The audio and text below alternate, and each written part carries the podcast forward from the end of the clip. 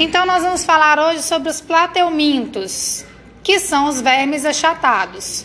Plateu significa achatados e mintos significa vermes. Existem três classes de plateumintos.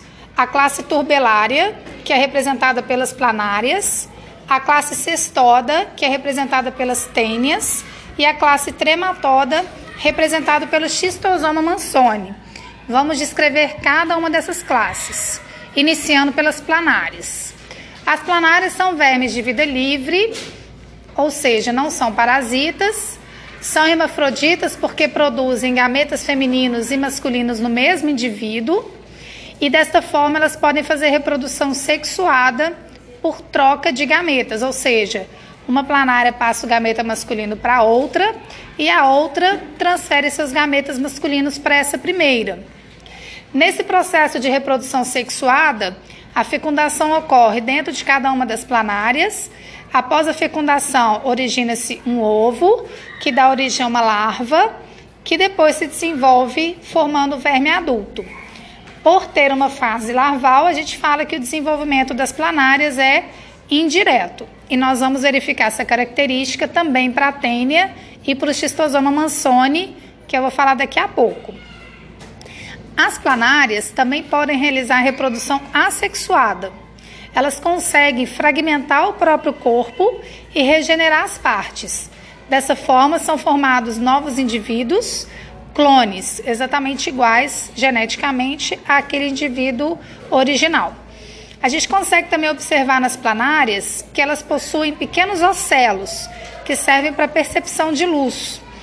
É, as planárias elas vivem principalmente dentro de corpos aquáticos e elas normalmente fogem da luz porque são bichos bastante é, frágeis e podem ser predados muito facilmente. Então esse ocelo serve para que ela perceba se ela está exposta ou não e se ela estiver exposta ela procura se esconder é, para afugentar-se de predadores.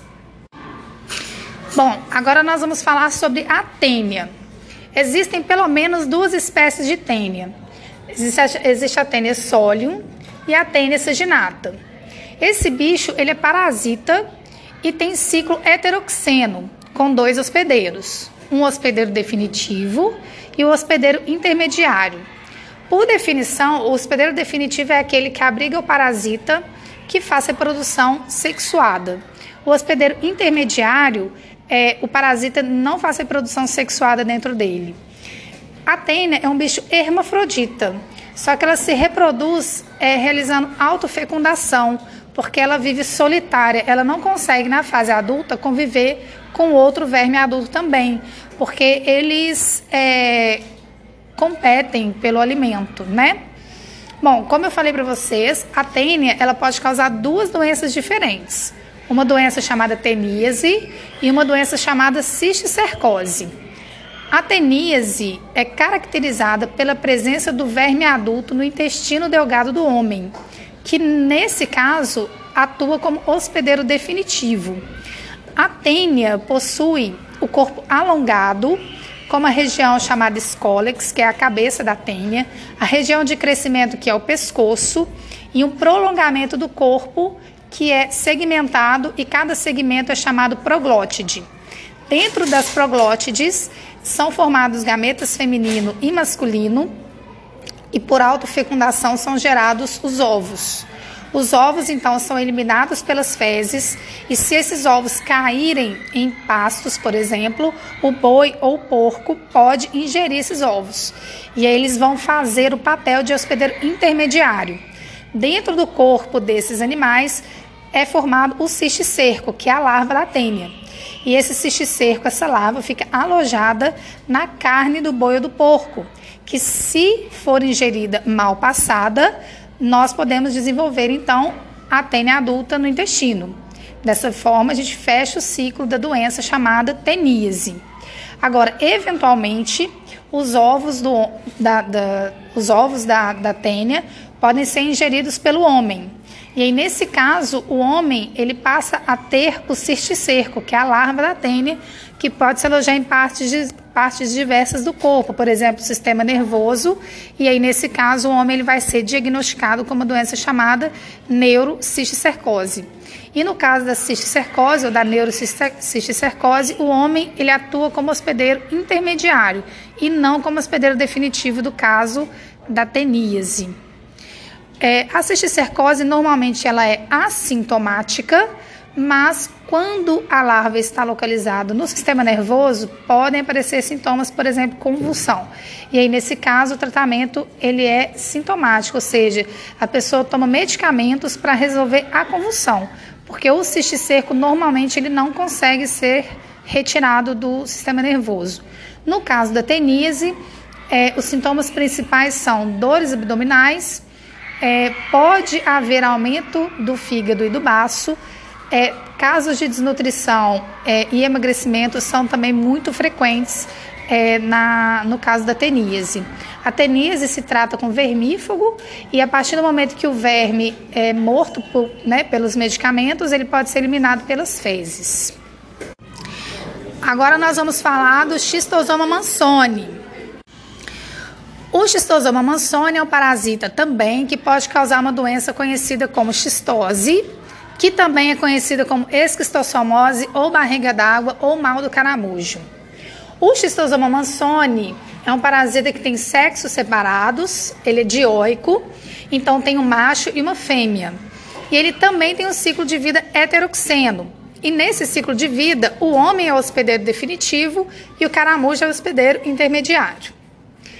Os adultos do xistosoma mansoni ficam alojados no sistema porta-hepático do homem, que é um conjunto de veias que leva o sangue do intestino em direção ao fígado e esse sangue é lotado, cheio de nutrientes. E esses nutrientes normalmente são absorvidos pelos vermes adultos, que usam o sistema porta-hepático de motel, produzindo ovos é, o tempo inteiro. E uma característica interessante desses ovos é que eles têm espinhos. Esses espinhos são fundamentais para que possa perfurar a parede do intestino, se misturar e ser eliminado junto com as fezes. Quando essas fezes caem na água, são gerados os miracídios, que é um tipo de larva do Schistosoma mansoni. Esses miracídios possuem vários cílios que permitem a locomoção no ambiente aquático e dessa forma ele consegue infectar o caramujo do gênero Bionfalaria, que é o hospedeiro intermediário nesse ciclo da doença. Dentro do caramujo, o miracídio vai sofrer um processo de transformação, dando origem a várias cercárias, que é uma, ou um outro tipo de larva do Schistosoma mansoni. Essas cercárias apresentam uma cauda bifurcada. Quando elas caem na água, podem penetrar ativamente pela pele do homem, caindo assim na corrente sanguínea e, ao atingir o sistema porta-hepático, formam os vermes adultos de novo, fechando o ciclo de vida desse parasita. Bom, para finalizar, vamos falar um pouco sobre os sintomas da infecção pelo Schistosoma mansoni. É, o Schistosoma mansoni por ficar alojado no sistema porta-hepático, pode estimular o aumento do fígado e do baço. A gente chama esse aumento de hepatoesplenomegalia. E esse aumento ele é visível, por isso que a doença pode ser chamada de barriga d'água. Então, ocorre um aumento do volume abdominal, que é o sintoma é, é, responsável pela denominação de barriga d'água dessa doença. É, o xistosoma mansoni ele pode ser tratado com é, medicamentos específicos para eliminar o parasita e é, após a eliminação a pessoa se torna é, é, curada, né? Dentre as medidas profiláticas, é, o próprio tratamento de doentes pode ser uma boa medida profilática, o saneamento básico, a eliminação dos caramujos também são medidas profiláticas e o homem também evitar entrar em águas contaminadas ou é, que potencialmente podem estar contaminadas por cercárias também é uma boa medida profilática. É, para diagnosticar o xistosoma mansoni e a normalmente é realizado exame de fezes. E uma forma de diferenciar o tipo de verminose que a pessoa tem ao realizar o exame de fezes é analisar o formato do ovo. Então, se o ovo tiver espinho, é, conclui-se que a infecção é por Schistosoma mansoni, ok? Então é isso. É... Bons estudos para vocês.